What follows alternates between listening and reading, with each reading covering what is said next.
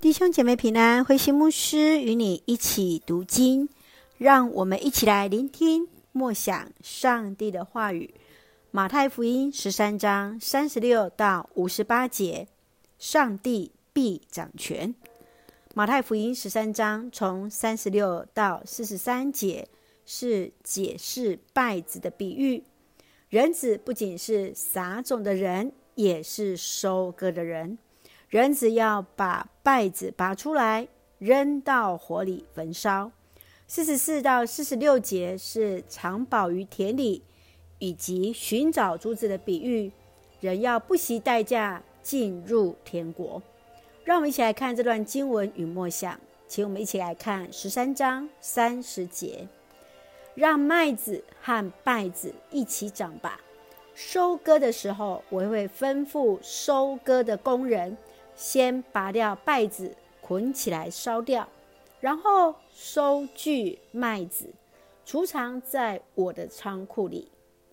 麦子和稗子在初期外形极为相似，主人让它们都一起成长，直到收割时就能分辨。稗子将先行被拔出，捆起，然后烧掉。亲爱的弟兄姐妹，当我们看到那社会不公义之事，会期待上帝公义来掌权。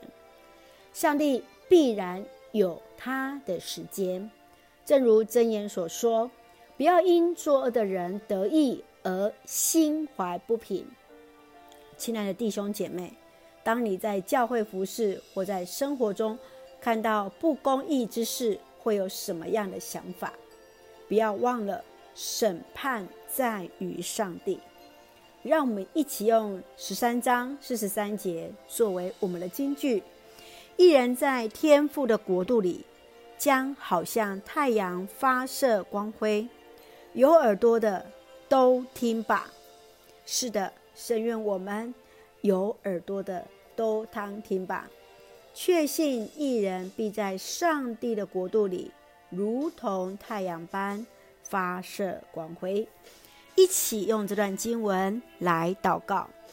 亲爱的天父上帝，感谢上帝始终保守带领我们，使我们得以从上帝的话语领受恩典与力量。也许我们还有许多不明白或无法理解的事情，确信万事上帝掌权，让我们学习芥菜种的信心，相信上帝必然带领。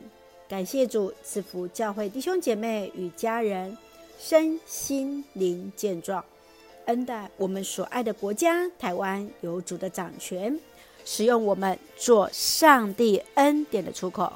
感谢祷告是奉靠主耶稣的圣名求，阿门。弟兄姐妹，愿上帝的平安与你同在，大家平安。